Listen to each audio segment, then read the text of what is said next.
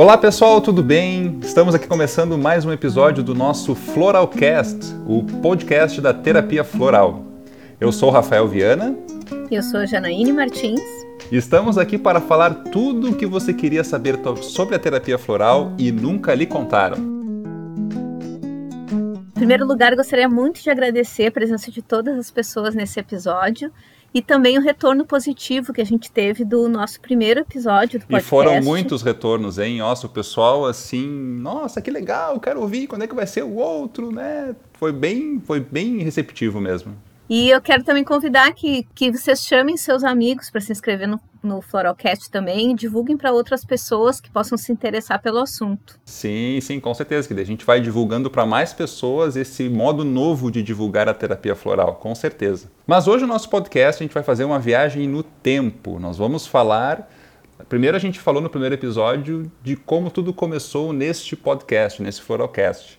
Então agora nós vamos começar do início, de novo, onde tudo começou na terapia floral. Nós vamos fazer uma viagem no tempo. Nós vamos lá para a Inglaterra dos anos 30 para descobrir como o Dr. Edward Bach descobriu as essências florais e começou o desenvolvimento da terapia floral. Isso mesmo, Rafa. Então eu vou falar um pouquinho sobre o Dr. Bach. Né? Ele sempre foi muito ligado à natureza, a família dele gostava muito de plantas, ele sempre, desde criança, observava muito a natureza, às vezes iam procurar onde é que ele estava, ele estava lá embaixo de uma árvore, olhando as folhas, prestando atenção nas graminhas, nas flores, e ele resolveu fazer então medicina baseado no fato de ele ver que as pessoas às vezes ficavam pior, parece, com os tratamentos convencionais, principalmente aqueles utilizados naquela época. E aí ele chegou para o pai dele, enquanto ele trabalhava com o pai dele, e sugeriu, e o pai dele aceitou e deu uma força para ele que ele fosse então entrar na faculdade. Ele se formou com louvor, muito rápido, ele era muito inteligente e em pouco tempo ele já era bacteriologista, imunologista e patologista. Posteriormente, por ele não ter sido aceito para ir para a guerra, para atuar lá nos hospitais de campanha, ele acabou indo trabalhar no Hospital de Londres, Hospital Homeopático, que a gente fala que é o Hospital da Rainha, o Hospital da, da Família Real, porque não sei se vocês sabem, a Família Real Britânica se trata muito com homeopatia. Vamos olhar ele... a nossa rainha, né? Olha a rainha da Inglaterra, tá quantos anos eu. ela tem, tá melhor que nós dois juntos, né? Com certeza, somando. uh, e então ele começou, ele tratava as pessoas do desequilíbrio da flora intestinal. Ele, como bacteriologista, percebeu que as pessoas tinham doenças relacionadas ao tipo de flora bacteriana que eles tinham no intestino. Então ele criou os nosódios de Bach que ele fazia com as próprias bactérias intestinais. Quando ele chegou lá nesse hospital de Londres, ele foi ler, conhecer a obra de Hahnemann, que é o que criou a homeopatia, que sistematizou a homeopatia, e ele ficou surpreso porque muitas coisas que ele já tinha chegado à conclusão com suas pesquisas, Hahnemann, 150 anos antes, já tinha falado sobre aquilo, só que com outro nome. Então, o que ele chamava de toxemia intestinal, por exemplo, Hahnemann chamava de psora. E aí ele teve a ideia de começar a pesquisar essas vacinas, essas, esses preparados biológicos com o método do Hahnemann, que era da homeopatia, dinamização e diluição. E aí começou a ampliar os efeitos desses medicamentos que ele preparava. Inclusive, durante a gripe espanhola, ele foi um dos que tinha algo a oferecer como para fortalecer o, o, o, sistema imunológico das pessoas, porque na época não se tinha muito conhecimento, né? Hoje a gente já não conhece nada desse vírus. Naquele tempo, quando que dizem que na gripe espanhola era, era um tipo de H1N1, né? Era um H, outro número, um N, outro número. Era um outro H, H é. um outro número, né? Sim.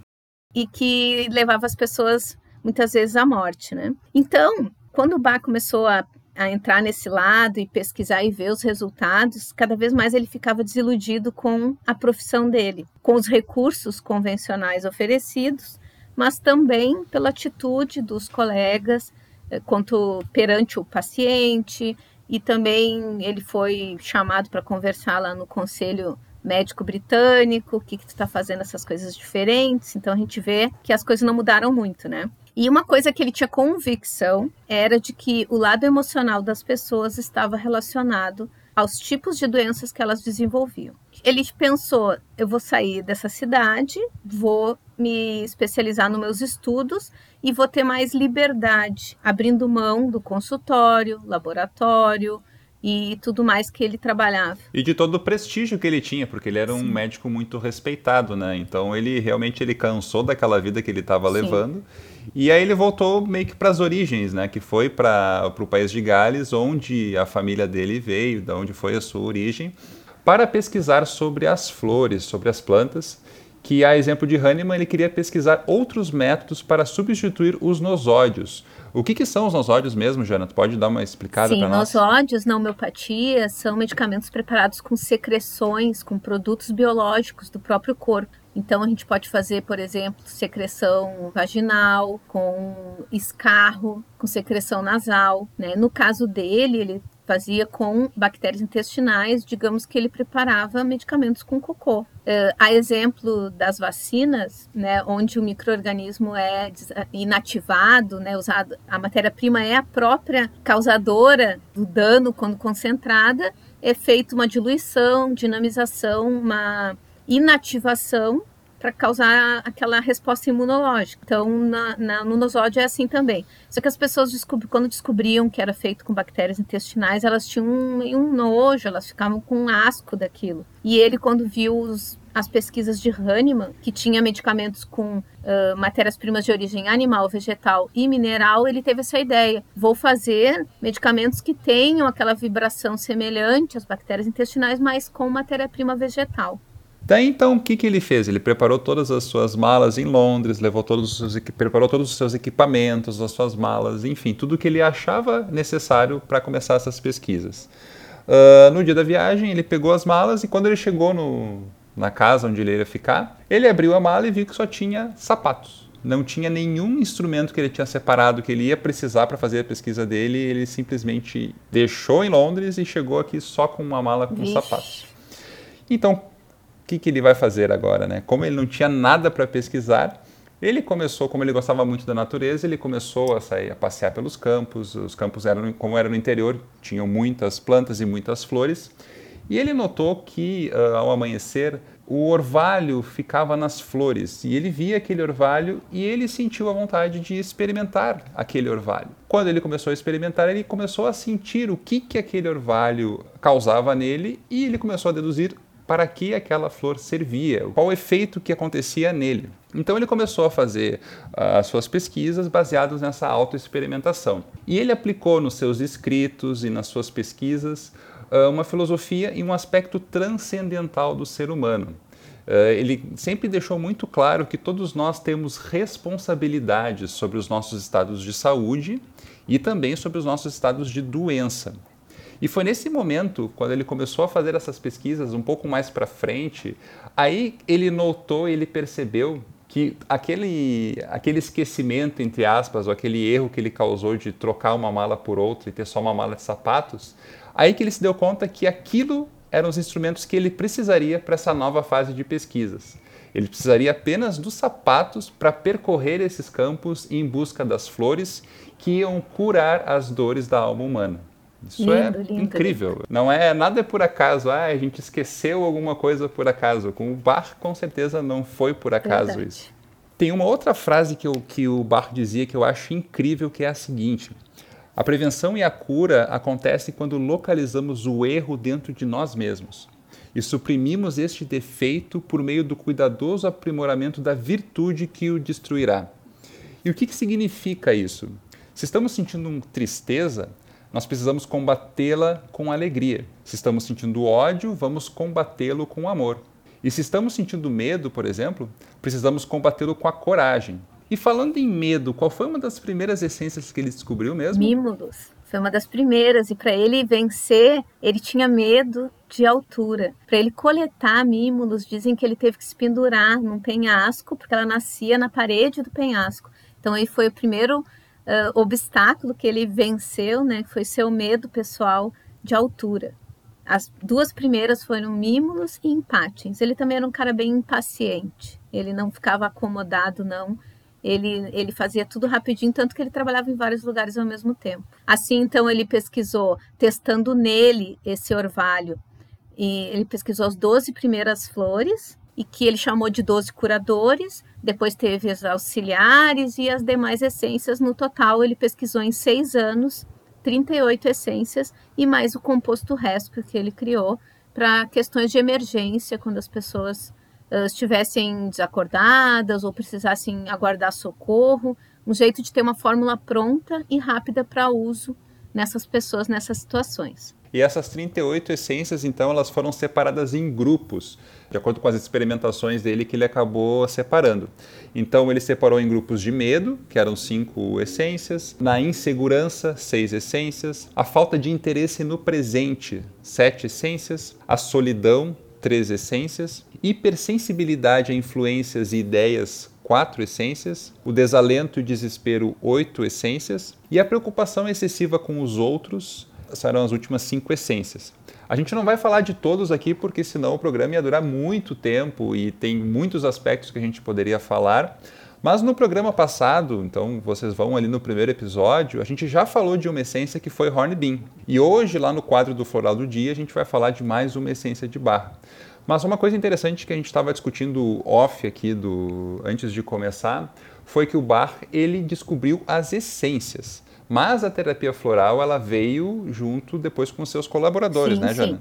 Ele na verdade, ele esquematizou essas essências, na verdade, já tinham sido falados dos princípios do, do, poder curativo das flores. Paracelso já tinha falado, e parece que Hipócrates também. E já existiam culturas antigas, de muito antes dele nascer, ele nasceu em 1886, e povos antigos que já faziam uso de flores para curar doenças ou para tratar mesmo o lado emocional. Então, isso era um conhecimento ancestral que ele resgatou, mas por tudo intuição dele, porque não que ele tenha lido em algum lugar um registro sobre, sobre isso. Hoje a gente sabe disso, que já se falava sobre o poder das flores. Mas foi ele que começou a, a esquematizar isso e escrever, né? Como médico, talvez ele tenha sido escolhido pelo universo para isso, porque ele tinha mais autoridade para falar. Bom, e esse foi um resumo do histórico que a gente quis passar para vocês. É claro que teria muito mais histórias e muito mais uh, informações que a gente poderia é, passar, mas para a gente aula. não deixar o Seriam 12 não, exatamente. Seriam 12 com certificado depois ainda, mas aqui não é o objetivo. Aqui é o objetivo realmente a gente trazer um pouquinho de informação de como tudo começou lá com o Eduardo Barr, que ele é o pai da terapia floral. Então a gente não pode fazer um podcast sobre terapia floral sem ser uh, o primeiro episódio falando das origens. E ele é a origem, não adianta. Então, agora a gente vai passar, de... antes de falar da flor do dia, que eu vou conversar depois, a gente queria passar para a dúvida do ouvinte.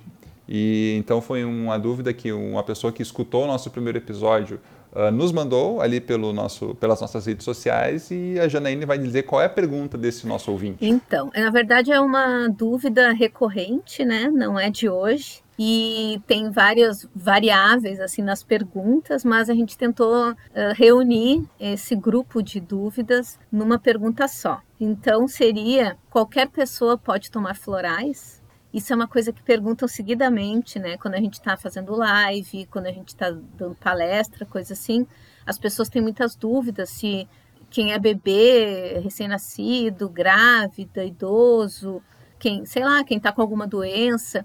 A gente na, no outro episódio também falou, né? Quem toma medicação, se pode, é uma pergunta também que as pessoas fazem, né?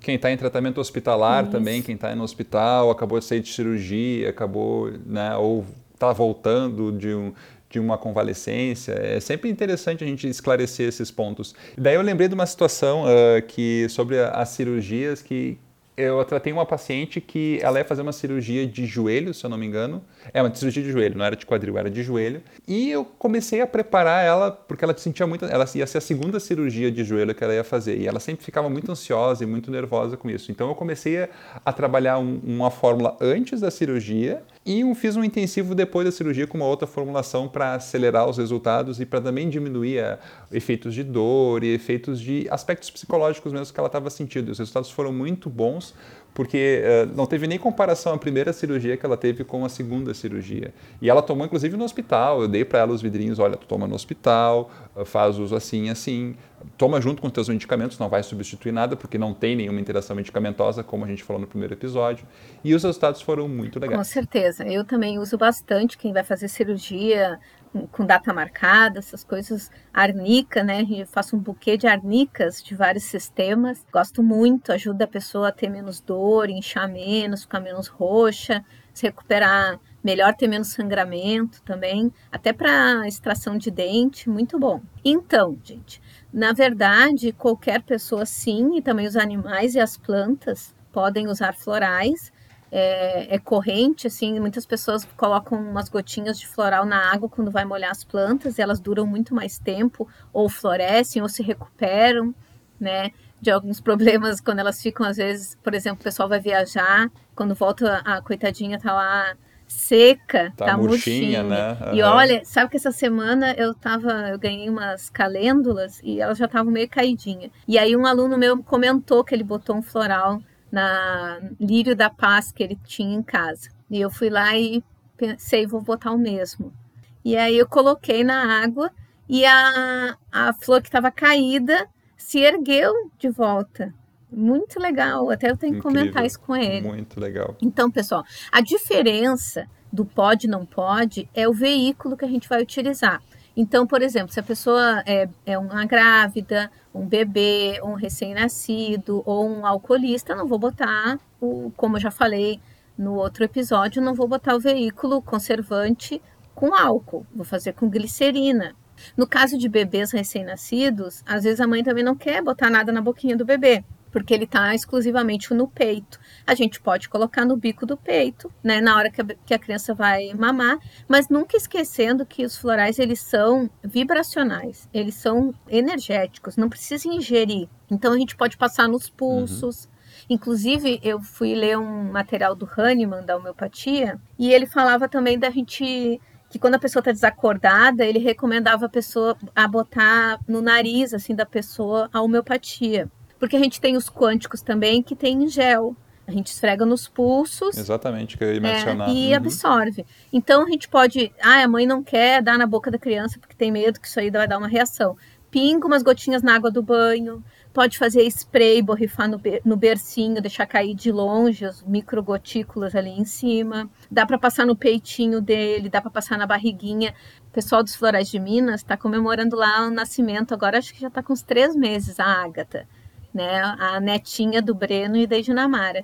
E eles estão fazendo uns vídeos mostrando que eles pingam na água do banho, eles pingam também, às vezes, alguma, algum floral ou aquele óleozinho dos chakras no abdômen, a menina não tem cólica. Uhum. Então a gente pode pensar nisso até no caso, como tu falou, de hospitalizados, para quem está inconsciente. A gente não precisa pingar, a pessoa está entubada, está na UTI, eu vou querer, vou, vou brigar com o médico porque eu quero pingar na boca da pessoa. Não precisa. Pode passar nos pulsos, pode esfregar na sola do pé. Na sola do pé é um muito lugar bom. muito bom. É um lugar que tem uma absorção muito boa ali e pode utilizar sem problema nenhum. E borrifar nenhum. também. Eu estava com uma amiga minha inconsciente, hospitalizada, levava o sprayzinho, borrifava, deixava de longe cair sobre a cama dela. Então isso tudo ajuda. Também quem toma medicação controlada, até a gente já falou isso na outra vez, mas não tem interação, não tem química, e até por isso que também não precisa exatamente pingar na boca. Por exemplo, uma grávida tá nervosa, mas ela tem medo de tomar, porque sei lá se vai dar uma reação, não vai deixar a pessoa nervosa. Não, não coloca mais grilo na cabeça da pessoa. Diz para ela pingar no hidratante quando ela for passar na barriga. Não precisa necessariamente ser via oral tem várias vias de, de se utilizar os florais. Então, para deixar a pessoa tranquila, a gente não pode deixar a pessoa. A pessoa está tomando floral para ficar tranquila. A gente vai fazer um negócio que a pessoa fique encucada? Não precisa. Então, sim, hum, qualquer pessoa precisa. pode se beneficiar do uso de florais, inclusive ambientes. A gente também faz florais para colocar. Até tu fez esses dias um, né, Rafa? Eu fiz esses dias, eu tive, eu tive um, uma consulta muito legal porque era um consultório dentista, né, consultório dentário, e eu, eles queriam deixar o ambiente mais leve, mais tranquilo, porque as pessoas lá, quando tu pensa em dentista, pensa Sim. em medo, pensa em ansiedade, pensa em sofrimento, pensa no barulhinho que vai fazer. Toda é uma situação estressante. Então, antes, quando tu chegou o dia da consulta, tu já está nervoso, já está pensando naquilo que está acontecendo. Então, eu fiz algumas formulações para o consultório. Eu fiz uma formulação para a sala de espera, onde a pessoa já chega e já chega no ambiente mais calmo e mais tranquilo. E fiz uma outra formulação para o ambiente onde está a cadeira, onde vai ser o atendimento realizado. Então tem, tem dois ambientes, uma que é para tu entrar e chegar e relaxar e ficar um pouquinho mais tranquilo, e o outro eu enfatizei um pouquinho mais do medo, porque quando a pessoa senta naquela cadeira ela começa a sentir medo, então vamos baixar esse nível de medo bem naquele momento. E além de ter dado uh, uma formulação para o pessoal beber quando chega, então eles botam na água do, do consultório e o pessoal bebe, além de ter o spray de ambiente. Então é, tem várias formas da gente conseguir trabalhar, por isso que é para qualquer pessoa e o veículo é que vai definir isso. Tem vários modos então, de fazer. Então, já que eu sou uma pessoa que não perco as oportunidades, eu acho que a gente já podia falar junto da flor do dia. Eu quero saber se nessa tua fórmula tu botou mímulos. Mas, com certeza. Exatamente a flor do dia. E eu resolvi falar de mímulos porque foi uma das primeiras flores que o Bar ele acabou desenvolvendo. E também porque me senti, quando a gente escolhe esse quadro da flor do dia, quando a gente escolhe a flor, a gente pensa muito, vem muito pela intuição, né? A flor do episódio passado veio como Hornbeam, como uma intuição de um projeto que estava iniciando. E aqui me veio a intuição da gente falar de Miblos por causa dos e porque medos. também foi a primeira que eu tomei. Se lembra que eu falei que eu era tímida? Foi a primeira que tu tomou, né? Eu, um dos primeiros florais que eu tomei foi Mimulus, na minha primeira fórmula. Gente, vocês têm que vocês têm que prestar atenção numa coisa. Os florais eles funcionam porque a Janaíne está dizendo que ela era tímida. Que a Janaíne Lá dizia que ele. ela não falava. Lá vem ele. Ela dizia que não falava, que não conversava, que não Isso é palestrava, é que não bullying. fazia nada. então o Mimulus, ele, ela tomou o Mimulus e hoje a gente vê a Janaína em todos os lugares. Faltam nos outdoors das ruas, uhum. ela tá por Tem aí. Um aqui perto por enquanto ainda não, fazer. mas então, os florais eles funcionam e, e, e, aquela coisa, a gente primeiro experimenta, assim como o Barra ele experimentou nele e viu os efeitos, a gente também começa a tomar os florais pela gente. Eu descobri a terapia floral porque, eu, eu, claro, minha irmã me apresentou, porque, ah, vou, experimenta isso, mas depois eu vi os benefícios que, uh, com diminuição de ansiedade, com, uh, com melhora nos meus estudos, que eu tive tomando os florais e foi uma coisa que serviu para o meu autoconhecimento e aí eu segui adiante. E eu queria que mais pessoas conhecessem. E essa é a questão. Tu começa sendo para ti e depois tu quer que os outros usem e abusem dos florais. Então conta aí para nós. Mas falando de mímulos, então. Falando de mímulos, que é pros medos, o floral de par dos medos. Uh, ele é especificamente para os medos conhecidos, como quando se sente assustado, ansioso sobre algo que tu sabe dar um nome. Então eu tenho, por exemplo, medo de falar em público. É um medo Concreto. conhecido. Medo de altura, de cachorros, de doença especialmente de doença, porque nesse tempo de pandemia que nós estamos vivendo, uh, não tem como a gente não falar de mímulos, porque o sentimento de medo ele está presente no ar. A gente sente as pessoas mais apreensivas e não só no aspecto de pandemia, porque a gente ouve notícias como é que vai ser a economia, como é que vai ser o meu emprego, como é que vão ser a, como é que vai ser o futuro, como é que as coisas vão voltar ao normal. Então o Miblo serve para isso. A gente tem esse medo real, um medo concreto de algo e Mimulus ele vai tratar desse medo real. Ele é um floral para medo conhecido. E tem uma frase uh, que eu gosto também, eu gosto de falar frases, acho que vocês notaram que vai ser a terceira frase que eu vou falar nesse episódio. Para quando se tem medo das coisas do mundo, da enfermidade, da dor, dos acidentes, da pobreza, da escuridão, de estar só e da desgraça. Isso ele escreveu lá no passado, mas se aplica totalmente para hoje. Quem que a gente está com medo? A gente está com medo da pobreza, porque não sabe o que vai acontecer no nosso trabalho, das nossas coisas. A gente está com medo de estar só, porque nós estamos sós, confinados num isolamento. A gente está interagindo assim nas redes sociais, mas não é a mesma coisa a gente ter o abraço, a gente ter o toque, a gente ter a presença da pessoa. A gente tem medo da desgraça, porque eu vou pegar o corona, vai acontecer alguma coisa comigo, vai acontecer alguma coisa com a minha família. Então, mímulos, quem puder fazer uma fórmula, quem está se sentindo com medo, coloca Mimulus na sua fórmula, que é uma fórmula muito importante. Ele vai ajudar a revelar uma coragem tranquila e uma força escondida em cada um de nós para a gente conseguir ver a situação como um todo e ver que tá, nós temos, podemos sentir medo, mas não é algo que vá nos paralisar e vá uh, tomar conta das nossas vidas. Muito bem, Rafa, exatamente isso. Nós vamos finalizando aqui nosso podcast eu queria dizer que quem tiver dúvidas que vão, a gente vai escutando assim, né? E vai surgindo alguma dúvida, anotem para não esquecer e mandem para a gente lá nas nossas sim, nossas sim. redes sociais, sugestões de temas também a gente está aceitando. Quem tem algum tema que gostaria muito de saber uhum. sobre aquilo ali, à luz da terapia floral ou de outra prática integrativa que a gente possa conversar a respeito, a gente eh, seria muito bem-vindo uma, uma, sugestão dessas. Mais alguma coisa, uhum. Rafa? Acho que a gente pode ir encerrando por aqui mais um episódio do, do nosso Floralcast. Então, convidando vocês para curtir as nossas páginas. Uh, o meu Instagram é o Rafael V Terapeuta. Também tem a página no Facebook. E lá na, no Instagram tem o link do, do meu canal no YouTube. Uh, vocês podem assistir a série que eu faço lá do Tem Floral para isso. Podem entrar em contato comigo. A gente está fazendo uh, lives também, divulgando várias informações sobre terapia floral e sobre terapias complementares. E vamos nos conectar para ficarmos cada vez mais perto, né? Com certeza.